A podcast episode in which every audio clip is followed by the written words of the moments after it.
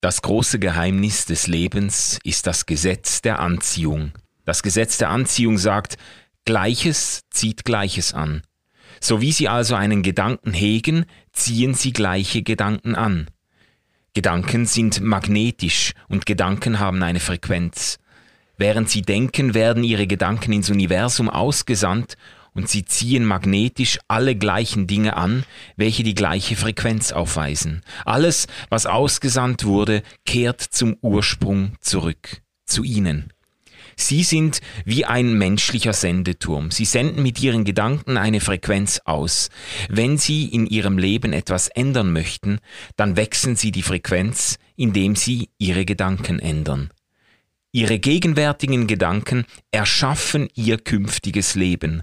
Woran Sie am häufigsten denken und worauf Sie sich besonders intensiv konzentrieren, wird zu Ihrem Leben werden. Ihre Gedanken werden Dinge. Ausgeglaubt. Der Podcast über das, was wir nicht mehr glauben und das, was uns wichtig bleibt. RefLab.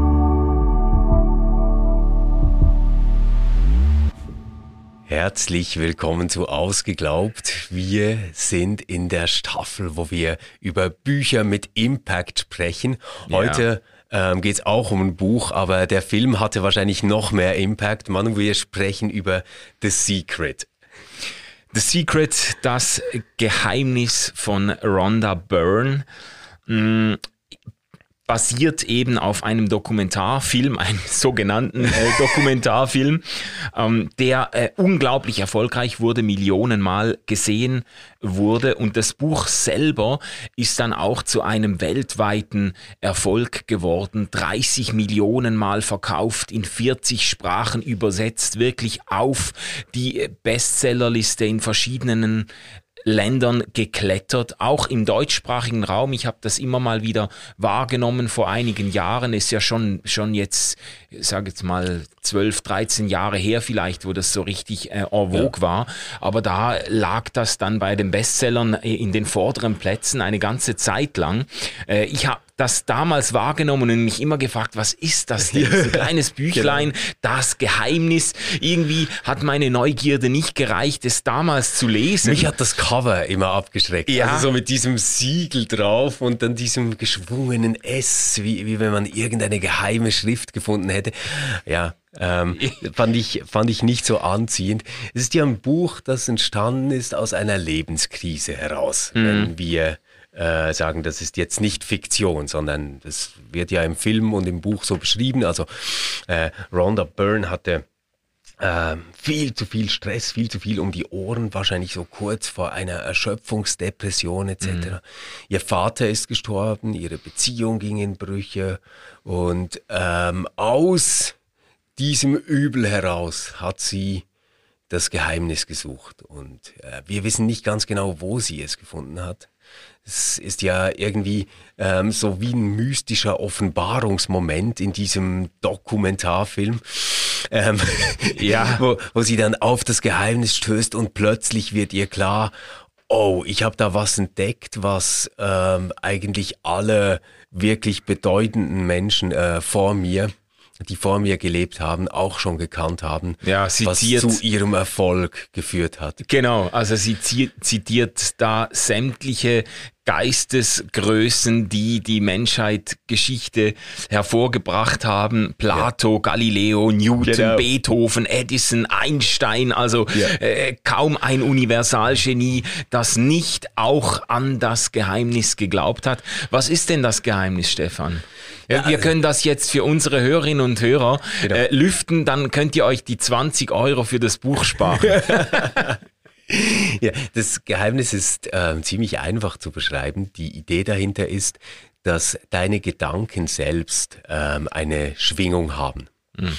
Und diese Schwingung gehört zu einer Energie, die das ganze Universum durchwächst und zusammenhält und steuert und du mit deinen Gedanken bist Teil dieser Energie. Und das heißt, das, was du denkst, ist jetzt nicht etwas, was irgendwie nur in deinem Kopf passiert, sondern das wird sich in der Welt, also im Universum selbst manifestieren. Mhm. Und wenn es dir jetzt also gelingt, gute Gedanken zu denken und du ähm, die mit einem Gefühl begleiten kannst. Das ist eben das Wichtige. Es geht nicht nur darum, positiv zu denken, sondern auch positiv zu fühlen. Mhm. Dann wird sich das in deiner Welt manifestieren und zeigen. Also ähm, äh, ganz konkret gesagt, wenn du äh, dein Traumhaus haben willst, dann musst du dir nicht überlegen, wie mache ich jetzt äh, irgendwie einen Vorsorgesparvertrag oder irgendwas, ähm, wie komme ich zu Geld, sondern das Wichtigste ist, mach dir vielleicht so ein Moodboard äh, mit deinem Traumhaus drauf und ähm, sei jetzt schon dankbar dafür, dass du darin leben wirst und ähm, dein Traumhaus wird kommen. Genau. Genau, das geht auch mit der Traumfrau, es geht mit der Gesundheit, es genau. wird im Film auch, den man übrigens auf YouTube zumindest den ersten Teil kann man kostenlos anschauen. Auf Netflix ist ja auch. Äh, da, da, ja, genau, da, da wird das wunderschön vorgeführt, das funktioniert eigentlich mit allen materiellen und immateriellen Gütern. Man muss sich die vorstellen, man muss daran denken, sie visualisieren, mit positiven Gefühlen verknüpfen und dann wirkt dieses, äh, äh, sie nennt das das Gesetz der Anziehung. Ja. Dann wirkt ja. dieses Gesetz der Anziehung mit deinen Gedanken, ziehst du diese Dinge an, woran du denkst und es wird ganz ausdrücklich natürlich auch aufs Negative hin äh, ausgezogen und beschrieben. Das ist eben der Grund, warum du ähm, dann zu spät kommst, wenn du knapp dran bist und am ja. Morgen ins Auto steigst und sagst, ich komme bestimmt wieder zu spät oder heute ist bestimmt wieder Chaos auf den Straßen, dann wirst du genau dieses Chaos anziehen mit ja. deinen Gedanken und wirst dich wiederfinden in einem Verkehrschaos mit roten Ampeln und Baustellen und Unfällen und weiß nicht was. Dann hast du einfach, du bist dann aber auch wirklich selber schuld, weil du hast dein zu spät kommen mit deinen negativen Gedanken eigentlich selber hervorgebracht oder angezogen. Ja, und äh, umgekehrt kann man auch sagen, wenn du jetzt schon dankbar bist für den besten Parkplatz direkt neben dem Ausgang mhm. der Tiefgarage, ähm, dann wird er auch frei sein für dich. Ja, ja, Genau. Und so einfach könnte es sein, Manu. Und, und jetzt vielleicht zum Aufbau des Buches mal noch was, okay, weil, weil wir können da ja jetzt nicht kapitelmäßig durchgehen, weil, weil es nicht so eine Struktur hat ja. eigentlich, das ganze Ding.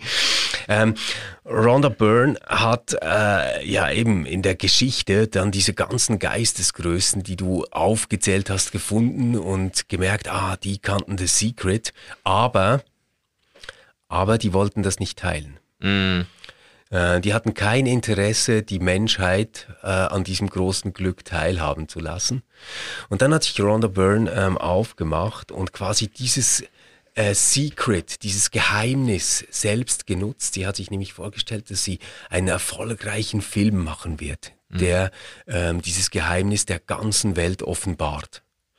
Und wie das halt so ist beim Gesetz der Anziehung, sie hat dann tatsächlich auch diese ganzen Motivationscoaches, Erfolgscoaches, ähm, Geldberater gefunden, ähm, die leben fast alle in den USA.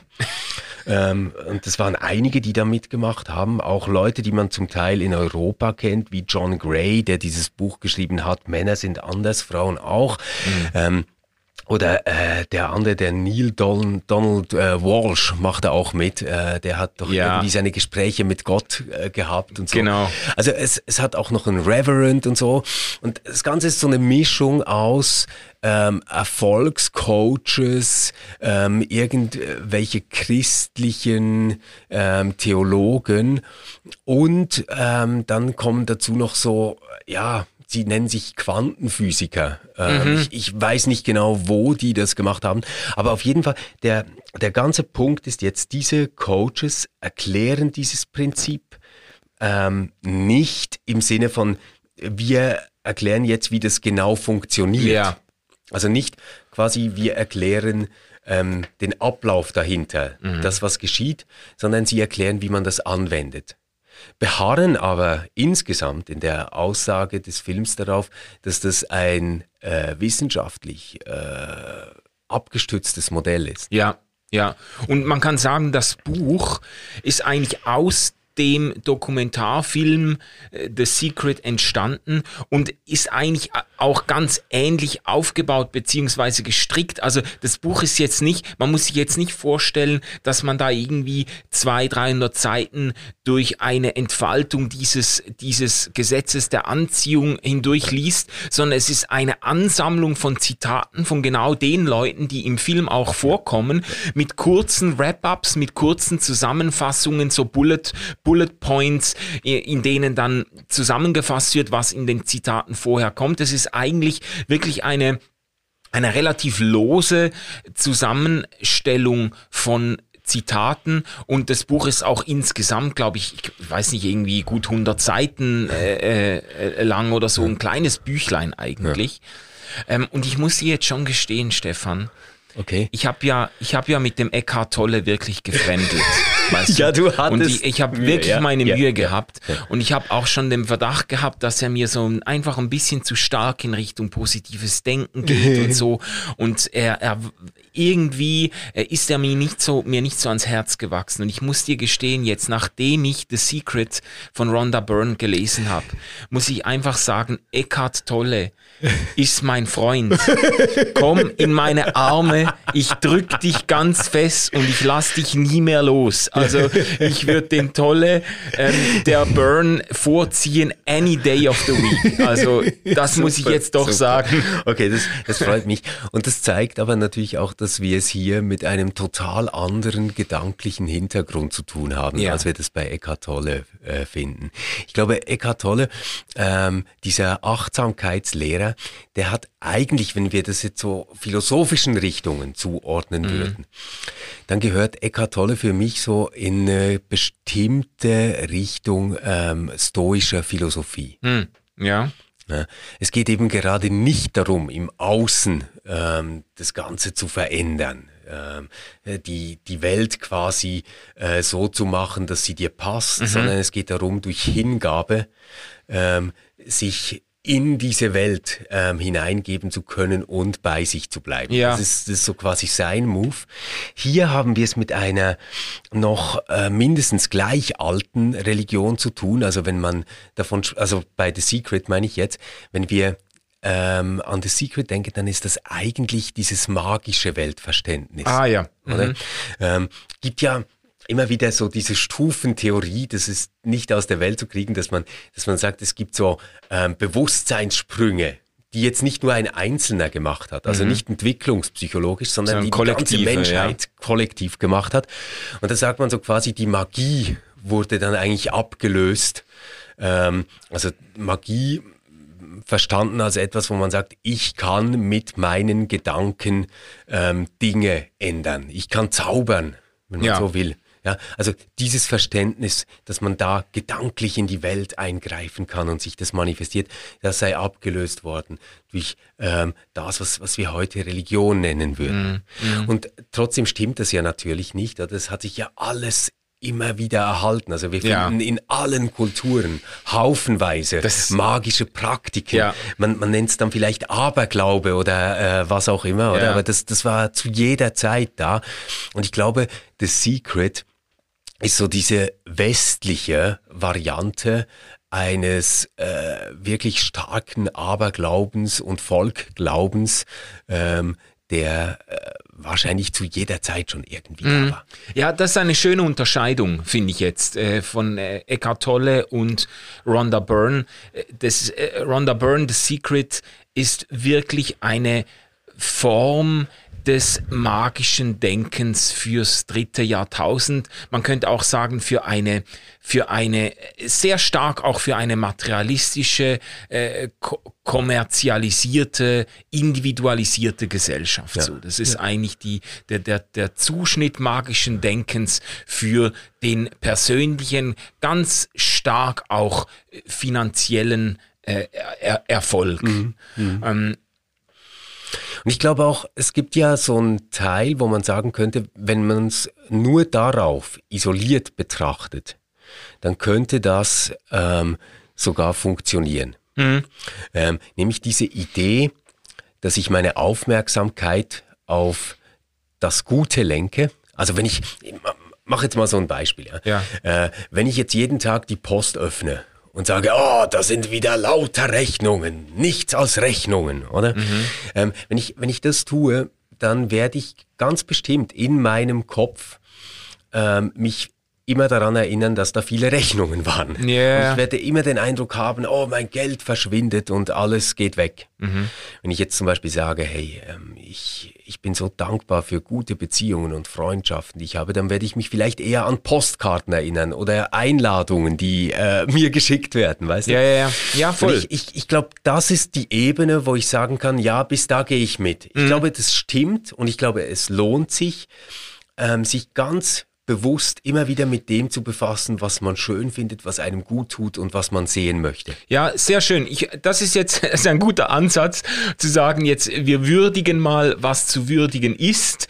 Ähm, und da muss man sagen, es gibt ein gewisses Wahrheitsmoment in diesem Prinzip, das hier vorgestellt wird, ähm, dass man halt durch seine Geisteshaltung, durch seine Erwartungshaltung auch sein Leben ein Stück weit ähm, ein Stück weit framed oder ja. prädisponiert auch zu bestimmten Erfahrungen. Es ist völlig unbestritten, dass natürlich, ich sag jetzt mal in einer Bewerbungssituation, dass äh, Trudi traurig, die am Morgen in den Spiegel guckt und sagt, ich bin, ich bin eine Versagerin, äh, man hat mich eh nur vorgeladen, um, weil die das müssen, äh, weil die das müssen. Ich werde heute einmal mehr gedemütigt werden, genau. dass die Wahrscheinlichkeit größer ist, dass sie den Job nicht kriegt, als der Oscar optimistisch, ja, genau. der äh, am Morgen in den Spiegel scha schaut und sagt, heute wirst du äh, den Sieg davontragen, ja. heute wirst du alle für dich einnehmen. Ja. Ähm, natürlich ähm, prädisponiert das ein Stück weit auch die Art, wie man auftritt, wie man wirkt und dann auch eben die Wirkung, die man, die man erzeugt oder die man, ja. die man zurückkriegt. Also das, Geil, und so dieses Fake it till you make it mhm. hat natürlich in einem begrenzten Rahmen tatsächlich Wirkung.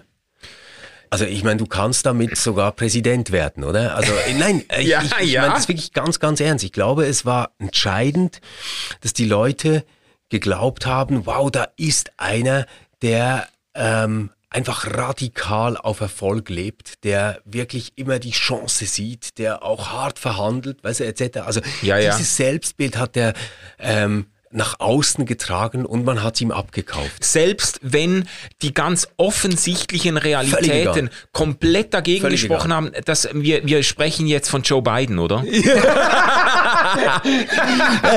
nee, also bei, bei Trump, oder? Das war ja ganz bizarr zu anzusehen in dem, in dem Wahlkampf auch. Selbst wenn irgendwelche Tapes aufgetaucht sind, selbst wenn man, wenn man äh, klar gemacht hat, dass er mit seinem Business eigentlich x-mal bankrott gegangen ist, katastrophal gewirtschaftet hat. Er hat nie auch nur den kleinsten Riss zugelassen genau. in dieser, in diesem Selbstbild des erfolgreichen, durchsetzungskräftigen, äh, äh, ähm, äh, Verhandlers und äh, Geschäftsmannes. Und da hat er einfach, er, er einfach sicheres Auftreten, ja. selbst wenn alles dagegen spricht. Und das hat Erfolg gezeigt. Genau, und ich habe ihn jetzt natürlich ins Spiel gebracht, nicht um über amerikanische Politik zu, zu reden, sondern weil ich glaube, dass der Begriff der alternativen Fakten mhm. etwas ist, was ganz entscheidend ist, um The Secret zu verstehen. Ja. Ähm, in meiner Welt ist es so, dass man zählen kann, wie viele Menschen bei einer Inauguration dabei waren. Mhm. Und das, das ist das, was ich sagen würde, da gibt es Facts. Das ja. ist so. Ähm, und es gibt dann eine Interpretation davon. Man kann zum Beispiel sagen, das war die großartigste oder die schönste mhm. Inauguration, die es je gab. Ja. Dann muss man sagen, ja gut, ähm, vielleicht hast du irgendwie deine Parameter so eingestellt, dass das stimmt. Das, mhm. das kann für dich wahr sein. Ja. Ich teile jetzt diese Interpretation oder ich teile sie nicht. Und dann gibt's ähm, diesen anderen Bereich, und das, das meine ich eben mit diesen alternativen Fakten, dass ich sagen kann, es waren aber auch noch nie so viele Menschen da wie jetzt. Mhm. Wo, wo du wirklich zeigen kannst, nein, es stimmt nicht. Und ich, ich glaube, da haben wir wirklich diesen ähm, Fall vor uns, dass jemand sich Dinge so stark so vorstellt, dass er das wirklich selbst glaubt. Ja, äh, das ist gut, dass du das sagst, weil ich glaube tatsächlich, dass es nicht um einen oh, bewussten Betrugsversuch genau, genau. geht, sondern es ist es, nicht fake. Genau, es ist wirklich die die ganzen mit, mit dem eigenen äh, ähm, äh, Narzissmus oder Größenwahn oder mit den eigenen Erwartungen framet man seine eigene Wahrnehmung so, dass man die Welt dann wirklich so sieht. Ja. Also die sind über ja. das das ist echte Überzeugung, die sich dann. Aber weißt du, jetzt hast du, äh, wir haben das Ganze jetzt schon wieder ein Stück weit natürlich ins Pathologische gezogen oder ins, ins wirklich da, wo es dann auch in die Realitätsverleugnung reingeht.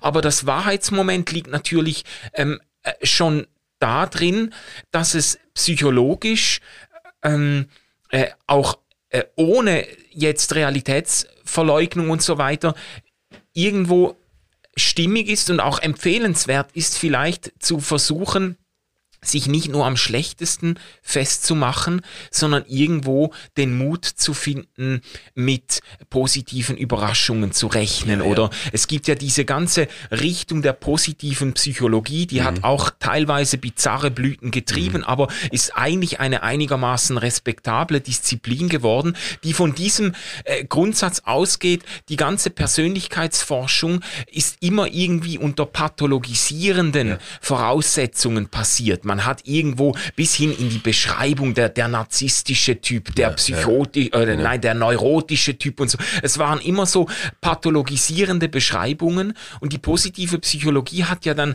äh, stärker darauf abgehoben zu fragen, ja, was sind denn die Potenziale, was sind genau. die Stärken und genau. so. Und das hat, das hat wirklich eine große ähm, äh, Bewegung auch ausgelöst und viele Leute auch irgendwie ermächtigt, mhm. so auch nicht nur zu sehen, ach, das ist quasi, das ist die größte Schwäche in meiner Persönlichkeit, an der muss ich jetzt arbeiten, um die irgendwie abzuweisen, sondern zu sagen, das ist meine größte Stärke und ja. mit der darf ja. ich wuchern, so. Ja. Und das ist schon auch genau. ein Wahrheitsmoment. Das, das würde ich auch sagen. Ich glaube auch, dass, ähm, also übrigens habe ich jetzt dieses Beispiel vorhin gar nicht gebracht, um schon das Pathologische anzusprechen. Ah, ja, okay. Also bei, bei Trump.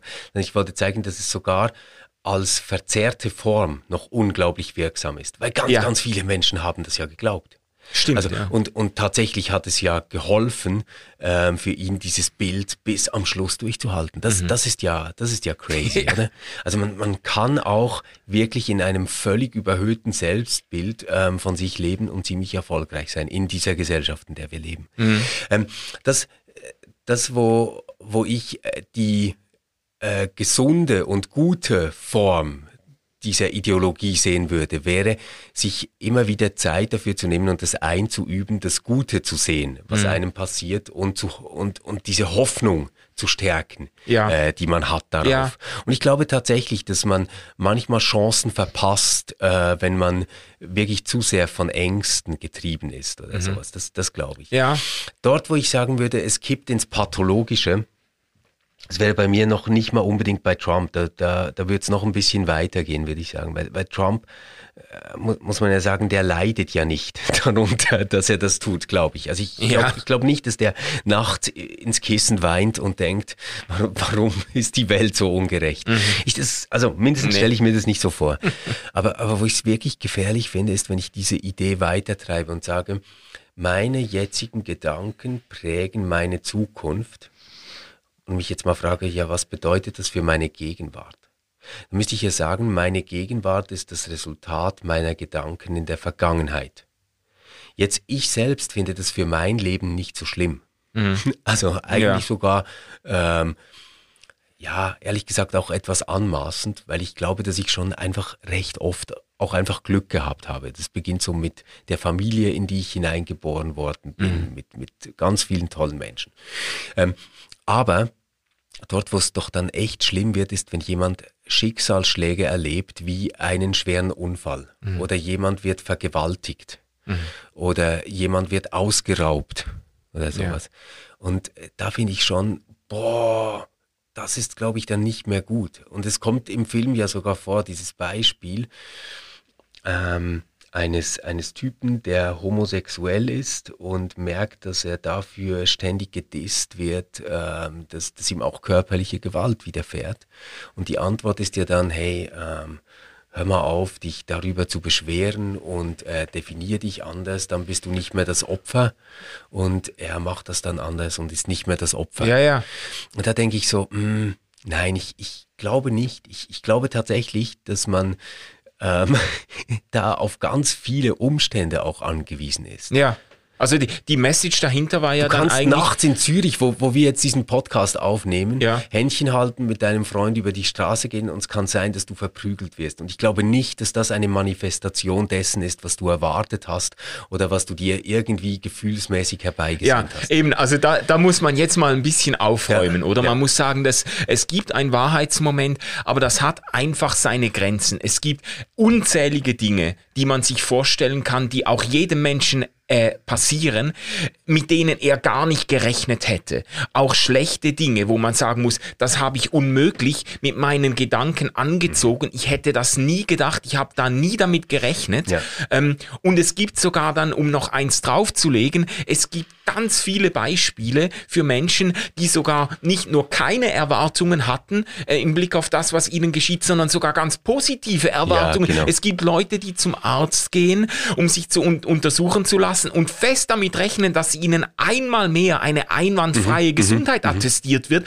und sie gehen mit einer Krebsdiagnose nach Hause. Das Genau. gibt's doch. äh, Es gibt Leute, die ein Business anfangen mit den größten Erfolgserwartungen und das Gefühl haben, ähm, nächstes Jahr bin ich Millionär und die absolut episch scheitern und im Bankrott enden. Es gibt ganz viele Ehen, die geschlossen werden mit den besten Erwartungen. Das ist der Partner meines Lebens. Wir werden alt und glücklich zusammen und die in wenigen Jahren äh, in einem absoluten Shitstorm enden, wo man sagen muss, da, das, da, da findet dieses Prinzip einfach sei, ganz enge Grenzen. Uns passieren Dinge, mit denen wir nicht gerechnet hätten. Uns passieren auch Dinge, wo wir das Gegenteil erwartet haben. Und, und ich, ich glaube jetzt, äh, gerade wenn, wenn wir dieses Beispiel der Ehe nehmen, Ja. dann, dann glaube ich, würde das Wahrheitsmoment von The Secret, was aber gar nicht so ein mega Geheimnis ist, ich glaube, das wissen die meisten Menschen, die in einer Ehe leben, darin bestehen, dass man sich manchmal auch wieder zusammenreißen muss und sagen muss, hey, ich versuche mal wieder das Gute zu sehen in dieser Beziehung. Ja. Ähm, und ich versuche meinem Partner oder meiner Partnerin das auch ähm, zu spüren zu geben, dass ich das sehe und dass ich das wertschätze. Und ich glaube, das ist ganz, ganz wichtig. Ja. Und ich glaube, dass man das ausstrahlt, ja. So, aber, aber jetzt können einfach Dinge passieren, die man selbst nicht angezogen hat. Ja. Ja, also äh, ich, ich kann mich noch erinnern, ich war damals ein Schulkind und ähm, ein, ein Mädchen, das mit mir in der Klasse war, hatte einen Bruder, der ähm, überfahren wurde auf der Straße. Das, das. Kind wurde überfahren und war, war sofort tot. Und da denke ich mir jetzt so, hey, das, was da danach in einer Beziehung, in einer Ehe passiert, das ist so unglaublich schwierig. Da ist so viel Schmerz, der verarbeitet Ja. werden muss. Ja. Und, und Vorwürfe, die man sich selbst macht, vielleicht dem anderen macht. Ähm, man, man schaut vielleicht Dinge plötzlich total anders an, als man sie gesehen hat im Moment, wo man sie erlebt hatte, weißt du? Ja. Und, und, und da jetzt irgendwie so zu sagen, na ja, weißt du, dir widerfährt halt, wie du geglaubt hast. Also das wäre ja letztendlich dann die, die Formulierung. Das ist so eine krasse Überheblichkeit. Es ist, es, ähm, das ist, damit damit komme ich nicht klar. Ja, ich, ich, geht mir genauso und das ist ja auch wirklich der entscheidende Punkt, der mich auch bei dieser ganzen Ideologie des positiven Denkens zutiefst abstößt. Es ist nicht so sehr, ähm, es sind nicht so sehr Menschen, die einfach damit rechnen, von der Sonnenseite des Lebens geküsst zu werden und das auch tatsächlich erfahren. Ich gönne denen das in der Regel eigentlich recht äh, äh, schmerzfrei.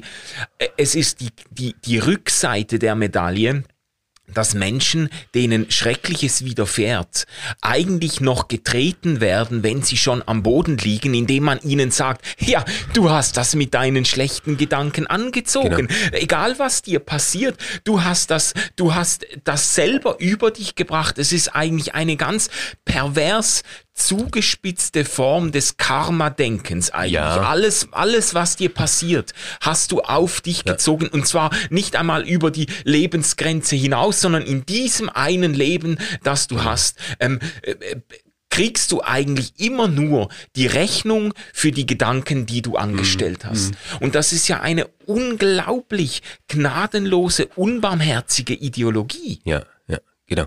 Aber und ich, ich glaube, da ist sie auch wirklich, ähm, ja, wie, wie, soll ich sagen, wenn ich das jetzt aus einer christlich-theologischen Perspektive betrachte, ja. da würde ich sagen, so diese Ideologie ist so der Endgegner ja. ähm, des, des christlichen Glaubens. Ja. Also äh, ja. jetzt, jetzt wirklich keine anderen Religionen oder sowas. Äh, das, das sind für mich irgendwie Dinge, wo ich sagen würde, ja, ja, wäre ich dort äh, aufgewachsen, könnte es gut sein, dass ich ähm, auch Muslim wäre oder dass ich Jude wäre oder, oder sowas. Da, damit wirklich null Problem. Und ich, ich habe auch null Problem mit Achtsamkeit, mit Yoga, mit allem. Ja, das ist wirklich alles klasse, dass es das gibt. Ich glaube übrigens, kann man alles auch als Christ machen. Was ich nicht glaube, ist, dass du Christ sein kannst. Und das sage ich jetzt so extra in dieser Heftigkeit und spitzest du, dass du Christ sein kannst und radikal in diesem Tun-Ergehen-Zusammenhang lebst. Hm. Also dass du sagen kannst, ich glaube, dass es einen menschenliebenden Gott gibt, der sich uns Menschen zeigt und uns über die Todesgrenze hinaus ähm, erhalten will, mit uns zu tun haben will. Mhm.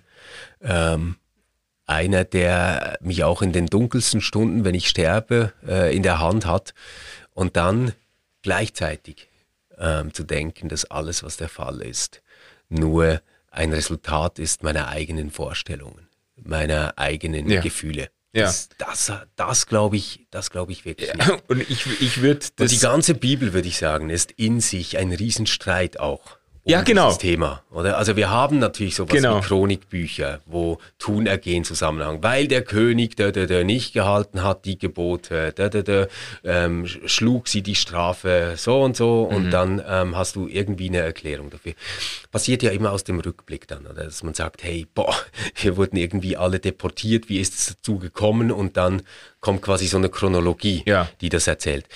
Aber doch in ganz, ganz vielen Teilen ist doch die Bibel ein, ein richtiger Schrei gegen diese Ungerechtigkeit, die man nicht auflösen kann. Absolut. Also Hiob zum Beispiel, oder?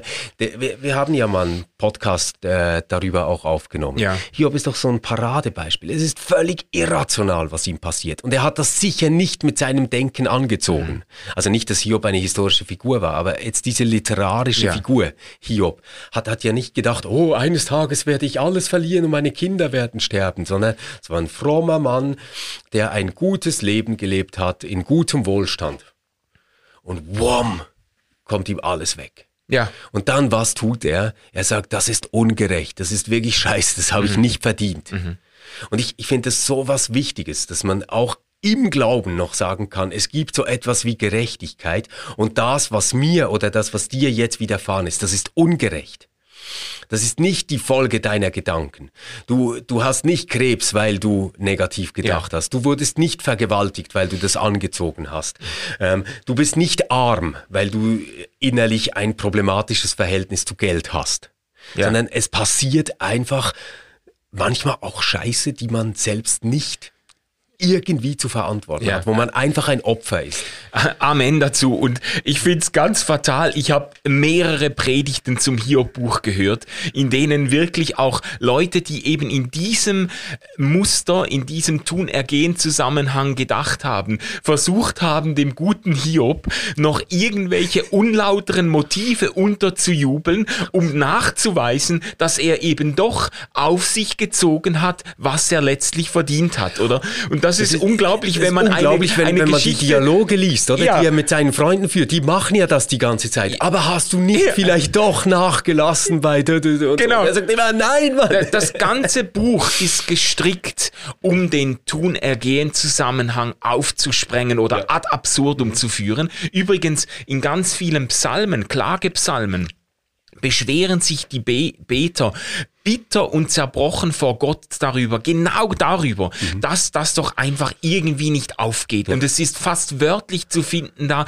die Gottlosen, die ähm, haben ein, ein super Leben, die genießen die Segnungen des Lebens und kümmern sich um dich überhaupt nicht.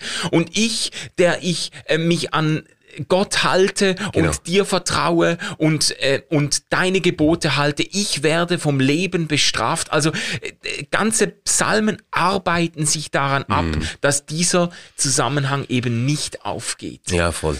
Oder und ich, ich glaube auch, ähm, die ganze Kreuzesgeschichte ist so eine Geschichte, die du nicht verstehen kannst äh, mit The Secret. Also, weil, ja, also jetzt das letzte Abendmahl, Jesus mit den Jüngern, oder? Der sagt ja dann nicht, ja Leute, ich hatte viele negative Gedanken, als wir da nach Jerusalem gekommen sind und das wird sich jetzt manifestieren. Ich denke, ich werde gekreuzigt werden. Ähm, das ist halt ziemlich ungünstig jetzt für euch alle, aber hey, versucht das Positive zu sehen. Ähm, das das hey, macht nein. er halt nicht, ja. oder? Sondern es ist, es ist völlig klar, ähm, in den Evangelien, dass äh, der Weg von Jesus nicht darüber läuft, ähm, damit zu hadern, sondern der gibt sich halt hin. Also ja. das, das, Schlüsselwort ist nicht mein, sondern dein Wille geschehe. Mhm. mhm. Aber das ist gerade das Gegenteil davon, wenn, wenn er sich jetzt hingesetzt hätte und mit seinen Gedanken versucht hätte, die Welt zu steuern. Ja, ja, ja. Ich, ich glaube ich glaub halt, das ist, äh, das ist wirklich etwas, wo, wo ich jetzt sagen würde, da schließen sich Christentum und The Secret radikal aus. Also mhm. mindestens ein Christentum, wie ich das verstehe. Yeah. kriegst du da nicht zusammen. Also nicht, dass das Christentum ähm, Vorbehalte hat gegen positives Denken. Man, man nennt das da einfach Hoffnung.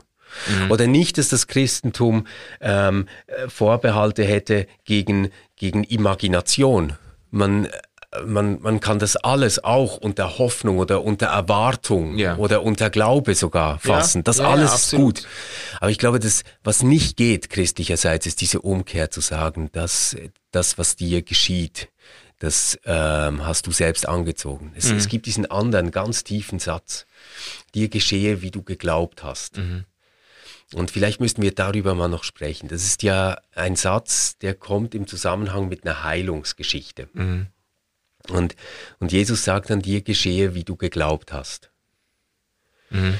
Und ähm, man könnte jetzt natürlich äh, sagen, na ja, aber da habt ihr es doch. Also sogar Jesus sagt das ja, dass dir so geschieht, wie du glaubst. Genau, und das wird, das wird übrigens auch gemacht. Ich habe ja genug ja. Zeit im pfingstlich-charismatischen ja. Milieu verbracht, wo solche Gedanken äh, explizit oder implizit ganz, ganz tief verwurzelt ja. sind. Und das ist einer der Lieblingssätze, der zitiert wird.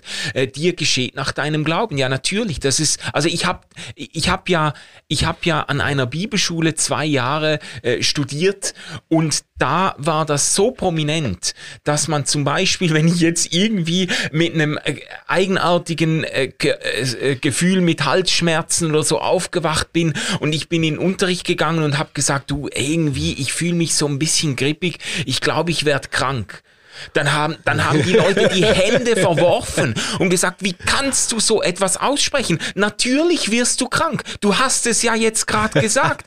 Dir geschehe nach deinem Glauben. Du hast proklamiert, dass du krank wirst. Proklamiert, sagt ja, man dem dann. dann okay. sagt man proklamieren, ja. Du hast okay. proklamiert, dass du krank wirst. Also du hast jetzt, ausgerufen, dass ja, du krank wirst. Genau. Ja. Und jetzt hast du damit eine, eine, äh, äh, geistige Realität geschaffen, die ins physische, im physischen sich materialisiert. Aber das hat wirklich äh, bis dahin geführt, dass Leute, die eine Krebsdiagnose bekommen haben, nicht, äh, nicht ja, ähm, äh, frei waren zu sagen, ich, ich habe Krebs, sondern eigentlich verpflichtet wurden, äh, nach diesem Gesetz der Anziehung verpflichtet wurden zu sagen, ich, ich, äh, der Arzt hat Krebs diagnostiziert, aber ich bin gesund Ach. in Jesus Christus. Und die durften ja. nichts anderes ähm, äh, ähm, äh, aussprechen, ja. weil sie mit der Aussage, ich habe Krebs, natürlich ähm, äh, sich selbst krebskrank machen.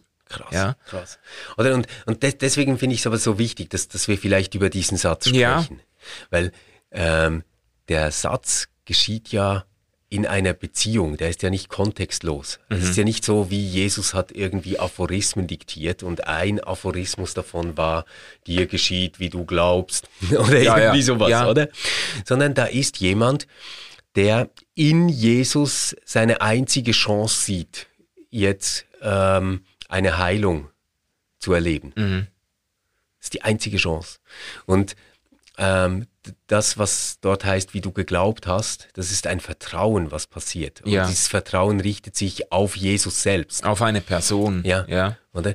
Und, und da ähm, dann zu sagen, hey, dir geschieht ähm, so, wie du mir vertraut hast eigentlich, mhm. oder? Ist etwas ganz anderes ja. als ja, dir passiert halt, was du dir so denkst. Es ist, es ist eigentlich eine ganz fatale Abstrahierung oder auch Aushöhlung des christlichen Glaubens, wenn man aus dem Vertrauensverhältnis zu, zu Gott, zur Person Gottes ein Prinzip macht, ein, un, äh, ein äh, unnachgiebiges, unparteiisches äh, Prinzip, das in alle Richtungen Anwendung finden kann. Das ist eigentlich eine ganz fatale Aushöhlung des Glaubens. Genau. Und was, aber was mich jetzt beschäftigt, Stefan, ist ja schon, dass diese Gedanken, auch die in The Secret vorgestellt mhm. werden, derart prominent werden konnten in weiten Teilen des Christentums. Also gerade in den, natürlich gerade in den USA, wie erklärt man sich das jetzt? Also es gibt ja ganze, die pfingstlich-charismatische äh, ähm, äh, Bewegung oder Bewegungen sind, sind auf weiten Teilen durchdrungen von solchem Denken. Es gibt diesen äh, ähm, ähm, Robert Schuller, der die, äh, äh, die Chrysler Cathedral gebaut mhm. hat. Eine, eine unglaubliche Breitenwirkung ist von ihm ausgegangen und er hat ja dieses Center for äh, Possibility Thinking hat er gegründet. Äh, da geht es nur um das, dass du durch deine Gedanken die äh, materiellen Realitäten anziehst und der hat auch die ganze Geschichte der, der, dieser Cathedral äh, ähm, hat er immer so erklärt. Er hat sich das visualisiert, mhm. er hat alles, was ihm zugefallen ist, hat er visualisiert globalisiert und die, die mindestens amerikanische Christen, aber eben nicht nur, ähm, sprechen wahnsinnig an auf das und können das offenbar mühelos mit einem äh, christlichen Glauben verbinden. Ja. Ich glaube, es ist so eine Koinzidenz von zwei Bedürfnissen, die es gibt. Wir haben gerade unter Christen auch viele Menschen mit einem dicken Bankkonto und einem schönen Haus. Mhm. Und wie kriegst du das jetzt zusammen mit so einer Jesus-Geschichte? Das ist nicht so einfach. Also ja. es geht. Ich, ich glaube, das geht. Ich, ich glaube nicht, dass ich ähm, ja, wohlhabend zu sein ausschließt. ausschließt ja. Überhaupt mhm. nicht. Ähm, aber es ist natürlich eine sehr, sehr einfache Erklärung zu sagen, so funktioniert die Welt. Mhm. So funktioniert die Welt. Ich habe das nicht weil ich irgendwie da und da geboren wurde und meine Eltern mir ein Studium finanzieren konnten oder weil ich da und da Geld investieren konnte oder was auch immer, sondern ich habe das, weil die Gesetze, nach denen diese ganze Welt läuft, mhm. ähm, dafür gesorgt haben, dass das so ist. Und Gott als Schöpfer dieser Welt hat diese Welt so eingerichtet, dass das so läuft. Ja. Das, das ähm, ist, aber das ist eine das spannende so, Beobachtung. Eigentlich ja. ein Mittel zur Selbstrechtfertigung des genau. wohlständigen westlichen ja. Christen. Und das ja? funktioniert, glaube ich, deshalb so gut, weil diejenigen, die diesen Wohlstand nicht haben, die denken sich, ja, aber gut, also wenn das bei denen geklappt hat, und man ist ja dann auch ein bisschen verzweifelt, mhm. ähm, dann, dann ist das vielleicht wirklich das, was ich ausprobieren sollte. Stimmt, ich denke echt oft viel zu viel an meine Schulden und an die Rechnungen, die kommen. Ja. Vielleicht muss ich das einfach mal beiseite lassen. Mhm. ja, ja, ja. Und ich, ich kann mir vorstellen, dass du halt da wie zwei verschiedene Gruppen wirklich abholen kannst mhm. damit. Aber ich, ich habe ja vorhin so diesen äh, steilen Satz gesagt, dass ich glaube, dass es nicht christlich ist. Mhm. Und ich, ich möchte schon noch kurz sagen, weshalb nicht. Ja. Weil ähm, zur Zeit von Jesus gab es diese Idee ja auch von einem Tun-Ergehen-Zusammenhang. Ja. Es gab diese Idee auch, ähm, dass Menschen deswegen krank sind und leiden, weil sie ähm, gesündigt haben. Ja. Es gibt diese andere Geschichte, ähm, da ist ein Mensch, der blind ist und Jesus wird gefragt von den Leuten dort, hey, ist der blind, weil seine Eltern gesündigt haben oder weil er selbst gesündigt hat. Genau. Also es ist gar nicht mehr die Frage, ist der einfach blind, weil shit happens, das ja. ist keine Option, oder? Sondern ähm, ist er blind, weil seine Eltern gesündigt haben oder weil er gesündigt genau. hat? Genau, wessen Rechnung muss er bezahlen? Genau. genau. Ja. Und, und Jesus ähm, wechselt völlig das ganze Spiel aus, oder? Ja. Also er lässt sich gar nicht auf das ein und sagt, weder noch, ähm, der, der ist blind, damit Gott an ihm seine Größe zeigen kann jetzt. Mhm. Und ich finde, das ist diese andere Perspektive. Ja. Diese andere Perspektive, die von Gottes Möglichkeiten her denkt, mhm. die alles auf diesem Deute-Umweg über Gott in den Blick nimmt. Ja.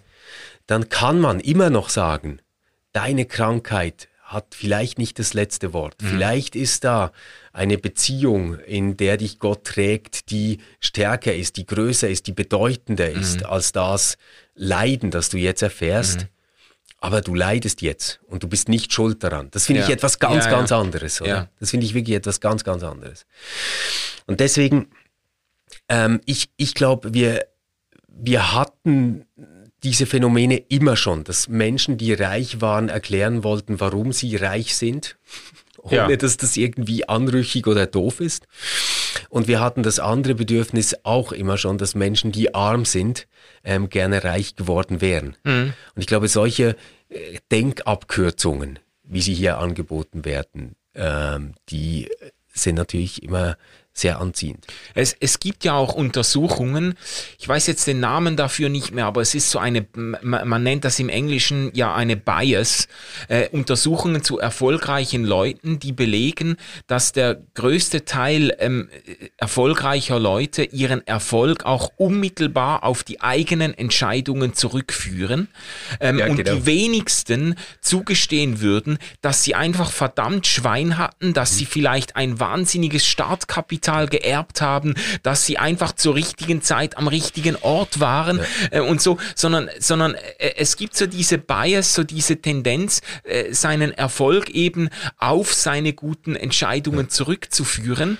Ähm, und tatsächlich weiß man aber, dass das, was man selbst leistet, wirklich der geringste Teil ist ähm, des Gesamterfolgs, wenn man das global anschaut. Ja. Also, dass du in der Schweiz geboren wurdest, dass du diese Schulausbildung machen konntest, die du gemacht hast, ähm, dass du in sozial stabilen Strukturen aufwachsen ja. konntest, dass du keine Gewalt erlebt hast, etc. Das sind alles mega, mega wichtige Faktoren. Das hast du nicht entschieden, das hast du nicht gemacht. Ja. Das sind auch innere Ressourcen. Genau. Weißt du, die. Ja, natürlich. Das ist das Verrückte, das kommt ja in dem Film auch vor, wo einer sagt, ich meine, da habe ich echt, also sorry, aber da habe ich also physische Schmerzen da, gehabt, da musste ich fast in die Tischkante beißen. Da sagt dann einer, äh, äh, sagt, ja, was denkt ihr? Warum, warum hat nur ein Prozent der Menschheitsbevölkerung ja, genau. besitzt den Reichtum 96%. von 96 oder 97 Prozent der Menschheit. Warum? Ja, die haben das Geheimnis begriffen. genau, genau. Die haben dieses Gesetz begriffen. Ja, äh, möglich wäre aber auch möglich, dass es einfach rücksichtslose, ausbeuterische Arschlöcher sind, die ja, auf, genau. auf dem Rücken de, des Restes der Menschheit leben. Das wäre ja auch denkbar. Also, ja, oder es könnte auch was mit Erbschaft zu tun haben. Ja, natürlich. Und Erbschaftssteuern, die wir äh, nicht haben. Ja, also. Ähm, äh, ja, also ich, ich teile das äh, völlig und, und ähm, finde find das auch unglaublich naiv. Man, man muss natürlich sagen, einige der Menschen, die dort sprechen, haben ja selbst so eine Erfolgsstory erlebt. Ja, ja. Also quasi wirklich von der Gosse hoch zum Multimillionär. Ja, Rhonda Byrne ist mhm. auch ein Beispiel dafür. Quasi, ja. sie ist, das ist zur selbsterfüllenden Prophetie geworden. Ja. Sie hat ein Buch geschrieben über dieses Geheimnis. Das wurde so erfolgreich, dass sie damit quasi zum Beweis ihrer eigenen These wurde. Ja, ja das, ja, ja, das stimmt. Das, aber das ist übrigens das Perverse und ich habe mir das sagen lassen von äh, Leuten, die in Indien und in Afrika äh, viel herumgekommen sind und auch die ganze christliche Szene dort kennen. Und das macht mich dann auch ein bisschen ratlos oder hilflos, äh, dass es gerade in ganz armen Gegenden ja. in Indien und in, in Afrika dieses Phänomen gibt, dass Gemeinden ähm, sich sich quasi schinden bis zum letzten Dollar, um ihrem Pastor einen Mercedes zu kaufen. Mhm. Und der Pastor hat quasi die Aufgabe, die Funktion, den Erfolg dieses Prinzips zu verkörpern. Und das ist ganz eine ganz perverse, also da wird's dann wirklich krank, wenn, wenn Leute äh, ähm, den letzten Rappen weggeben, um ihren Pastor reich zu machen, damit er zum Vorbild wird oder zum, wie sagt man dem, zum, zur Projektionsfläche. Ja, er repräsentiert. Für, er repräsentiert dann, dann den Erfolg, den, der, der ihnen quasi auch blüht ohne dass gemerkt wird, dass das natürlich, also, dass das natürlich ein, ein ganz perverses Spiel ist, mhm. bei dem eben immer noch 99 Prozent einfach bitterarm bleibt. Aber man, ja? das ist ja auch so was, was ich nie ähm, zusammenkriegen kann mit, mit Christentum, ist dieses Prosperity Gospel Phänomen. Ja. Ähm, also äh, du kennst eng dich da, glaube ich, ein bisschen damit. Ja, ja. Äh, besser aus damit, oder? Prosperity Gospel ist doch eigentlich schon so die Idee, dass diese gute Nachricht, diese frohe Botschaft, die das Christentum bringt, ähm, dich hier und jetzt schon zum Erfolg führt. Und zwar in der Art und Weise, dass an deinem wirtschaftlichen Erfolg, deinem Wohlstand, deiner Gesundheit jetzt schon ablesbar ist, ähm, dass du von Gott gesegnet und Exakt. auserwählt die, bist, oder? Die Gunst Gottes ist ablesbar an deinem, am Stand deines Bankkontos eigentlich. Also ich ja. habe das, ich habe das mitgekriegt als Kenneth Copeland, einer der, äh, der wirklich der hirnverbranntesten, äh, äh, ja, das, das tut mir jetzt überhaupt nicht leid, das zu sagen, weil das ist jetzt einfach wirklich jenseits von Gut und Böse. Und der hat da in Basel einen Auftritt gehabt und ich weiß von einigen, die da hingepilgert sind um den zu hören, manche auch einfach, um mal, um das mal erlebt zu haben. Ja. Und da kommt er wirklich auf die Bühne und, und äh, man muss sich jetzt vorstellen, das ist ein, ein, ein Televangelist, das ist ja. ein, ein TV-Pastor, äh, kommt auf die Bühne und sein, seine erste Frage an die versammelte Menge, who wants to get rich? Who Nein, wants wirklich? to get rich? Und dann kreischt die Menge und die Leute schreien, ja, wir wollen reich werden. Und dann unter diesen, unter diesen Voraussetzungen bringt er dann sein Evangelium. Weißt okay. du, das ist so, das ist so schrecklich irgendwie. Ja. Also, ja. Ah. Ja, oder? Und das, ich, ich glaube halt, das, das sind dann schon so Dinge, wo man sagen muss, äh, man muss mindestens die Evangelien sehr, sehr anders interpretieren, als das jetzt mir naheliegen würde, um dabei rauszukommen. Ja. Ich glaube, es gibt so zwei Dinge, die stehen schon dagegen. Also das eine ist so diese Idee, dass der Mammon ähm, ein anderer Gott ist als äh, Gott Vater. Ja. ja. ja. Oder, oder, Gott, wie er in Jesus sichtbar wird. Ja, genau. Das sagt, das sagt ja Jesus selbst deutlich. Du kannst eben nicht beiden äh, zugleich dienen. Oder? Mhm.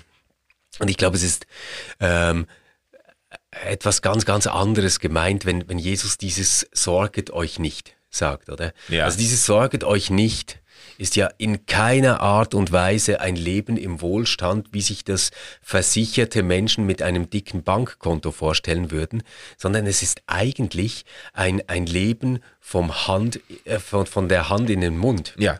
Also ja. Du wirst immer alles kriegen, was du, was du brauchst. Ähm, Gott sorgt sich sogar um die Blumen und kleidet sie schön.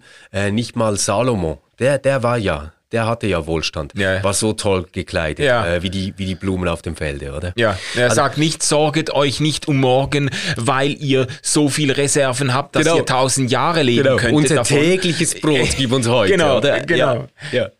Also, ähm, de deswegen so, äh, ich, ich glaube, das steht da schon mal entgegen. Und dann diese andere Idee, das ist etwas, was mir persönlich halt in meinem Glauben immer wichtig ist, ist, äh, finde ich, so eine der schönsten Verheißungen, die es gibt. Ähm, die ich, die ich kenne. So, in der Welt habt ihr Angst, mhm. ich habe die Welt überwunden. Ja. Und ich, ich finde, das ist viel realistischer, weil ja, fuck, es stimmt doch, wir haben doch immer wieder Angst in mhm. der Welt. Ja. Und zwar nicht, weil wir irgendwie verfolgt werden als Christen oder, oder irgendwas. Nein, aber es, es ist halt so, dass es Dinge gibt, die uns fürchten machen. Ja. Und ich glaube, was alle diese Menschen auch verbindet, die The Secret ähm, kannten mhm. in der Weltgeschichte, also Beethoven, Einstein, ja, ja. alle diese Geistesgrößen ist, dass sie ja dann doch gestorben sind. Mhm. Also, weißt du, für, für mich ist es irgendwie so, wenn wirklich alles, was in der materiellen Welt passiert, nur ein Ergebnis wäre meiner Gedanken, mhm. dann müsste es ja eigentlich auch möglich sein, dass es sowas wie Tod nicht mehr gibt.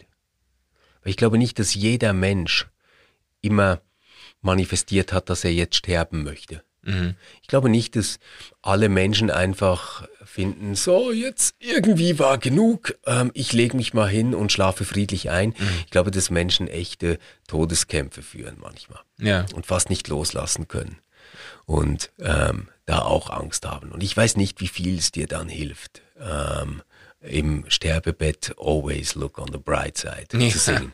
Ich, ich meine das durchaus so zynisch. Ich glaube, dass man eine wirklich gute Lebensphilosophie, eine gute Religion, eine gute Grundhaltung gegenüber der Welt auch daran messen muss, ob man sich vorstellen kann, dass das auf dem Sterbebett auch was trägt. Mhm. Und da muss ich dir schon sagen, du hast ihn ja ins Spiel gebracht, das ist mir so ein Eckhart Tolle einfach viel näher. Ich glaube, dass man so sterben kann. Ich glaube, dass das hilft, dass mhm. das trägt. Mhm. Ich sehe das nicht als Konkurrenz zum Christentum, sondern ja, ja. etwas, was ich im Christentum mir vorstellen kann. Aber diese, ähm, diese Überheblichkeit zu denken, dass ich mit meinen Gedanken die Welt schaffe, mhm. da, da möchte ich mal sehen, wie das geht, wenn du dann loslassen musst. Ja, ja. Jetzt fällt es äh, mir echt schwer, die Frage zu beantworten, die wir immer am Schluss der Folge beantworten, nämlich wer soll dieses Buch lesen? Ähm, also ich, ich fange sonst an, ja. ja also ich, ich habe mir gesagt, auf gar Irgendwo. keinen Fall dein Steuerberater. das würde ich wirklich nicht empfehlen. ähm, und wenn du jemanden wirklich gar nicht magst, du musst aber zu seinem Geburtstagsfest auftauchen und du möchtest sicher sein, dass du so bald nicht wieder eingeladen wirst, dann ist das ein gutes Geschenk. Bring's mit. wenn der denn, wenn der dann ähm, hoch erfolgreich wird und an, mit seinem Ferrari an deinem Haus vorbeifährt, dann, äh, dann, dann, dann schick du, uns, dann, dann schick uns eine E-Mail. genau, dann musst du es ihm einfach gönnen. Ja, ich kann, ich kann es nicht ernsthaft irgendwem weiterempfehlen, außer äh, zu quasi zu ähm, Studienzwecken auf einer Metaebene, wenn du wissen willst, wie irgendwo welche Blüten auch ein ähm, freidrehender Individualismus und Kapitalismus ideologisch treiben kann, dann, äh, dann kannst du das mal lesen und zu Gemüte führen, ähm, aber eben nicht als, nicht als ernsthaft anzuempfehlende äh, Lebensweisheit. Ja, und man kann das auch ähm, kostenlos auf Spotify hören. Ähm, wenn man möchte. Es gibt eben auch auf YouTube Ausschnitte und äh, ja, vielleicht denkt ihr euch ja selbst, wie ihr das machen könnt, wenn ihr es unbedingt lesen oder hören wollt, damit da nicht noch mehr Menschen von reich werden. ich, ich mindestens ähm, fände das, ja, wie soll ich sagen, so einen ethischen Umgang damit. Man kann sich ja anschauen und man kann es lesen, aber bitte nicht kaufen. Jetzt wünschen wir euch eine super Woche. Wir hören uns wieder nächste Woche mit einem nächsten großen Buch. Manu?